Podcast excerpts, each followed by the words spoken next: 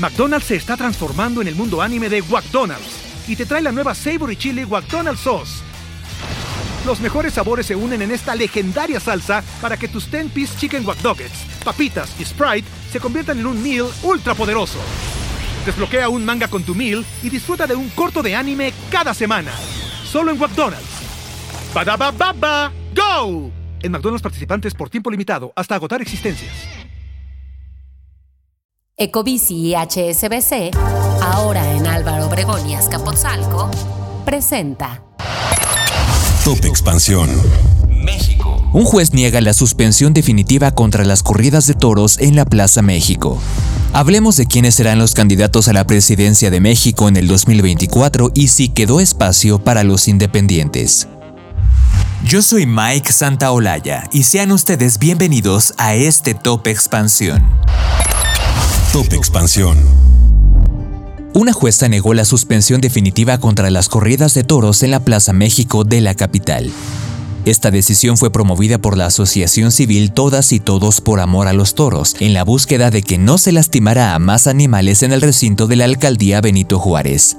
El 6 de diciembre, una resolución de la segunda sala de la Suprema Corte de Justicia de la Nación desechó el amparo que impedía las corridas de toros en la Plaza México de la capital, suspendidas desde mayo del 2022. Durante el tiempo en que no hubo corridas de toros en la Plaza México, este recinto se utilizó para otros eventos artísticos. Ahora, tras la resolución de la segunda sala de la Suprema Corte, activistas se manifiestan a través de redes sociales en contra de que se reactive la llamada Fiesta Brava. Apenas la semana pasada, con cacerolazos, organizaciones y activistas se vivió el aniversario 78 de la Plaza de Toros México, en medio de la batalla legal por la tauromaquia en la Ciudad de México. Los antitaurinos fueron recibidos por vallas contratadas por la Plaza México, así como un dispositivo con 500 policías implementado por la Secretaría de Seguridad Ciudadana Capitalina.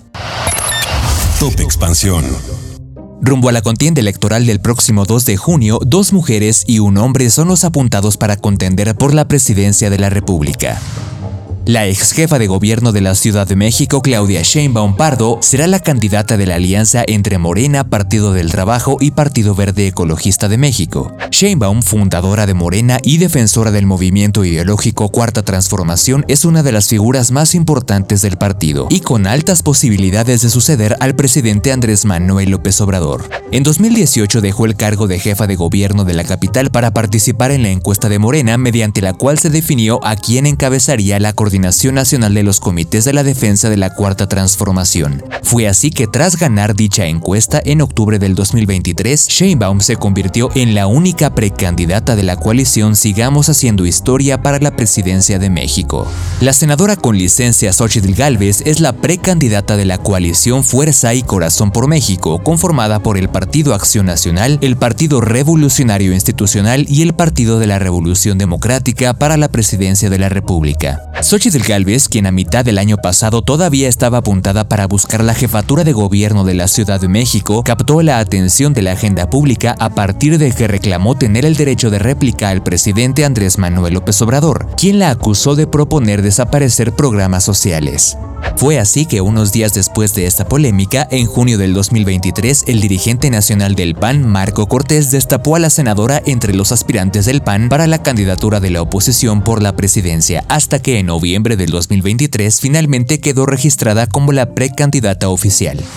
Hasta hace algunas semanas, Jorge Álvarez Maínez se alistaba para conducir la campaña de Samuel García a la presidencia de la República, pero tras varias circunstancias que dejaron a Movimiento Ciudadano sin opciones para la carrera del 24, el emesista de 38 años terminó siendo la persona que encabezará al partido en la contienda frente a Sheinbaum y Galvez. Así, Jorge Álvarez Maínez, coordinador de los diputados de su partido, se alista para pedir licencia a su cargo y contender por la presidencia y habrá candidatos independientes, aunque se presentaron 32 manifestaciones de intención de personas interesadas en postularse a una candidatura independiente por el cargo de presidente de México, el INE declaró que solamente nueve fueron procedentes y una fue desestimada. Entre quienes buscarán la candidatura presidencial por esta vía destaca Eduardo Verástegui, actor mexicano, pero que solamente alcanzó a recabar 154.826 firmas de las 961.405 que requería.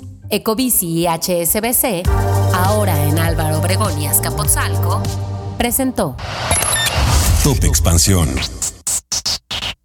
Esto fue Top Expansión, un destilado de noticias para que continúen su día bien informados.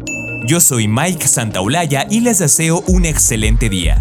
Recuerden que si quieren más información sobre economía, política, empresas, mercados y tecnología, siempre pueden contar con Expansión y todas sus plataformas. Hasta pronto.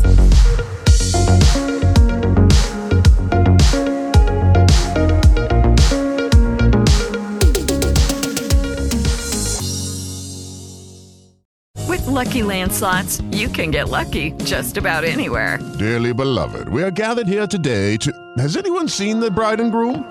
Sorry, sorry, we're here. We were getting lucky in the limo and we lost track of time. No, Lucky Land Casino, with cash prizes that add up quicker than a guest registry. In that case, I pronounce you lucky. Play for free at LuckyLandSlots.com. Daily bonuses are waiting. No purchase necessary. Void where prohibited by law. 18 plus. Terms and conditions apply. See website for details.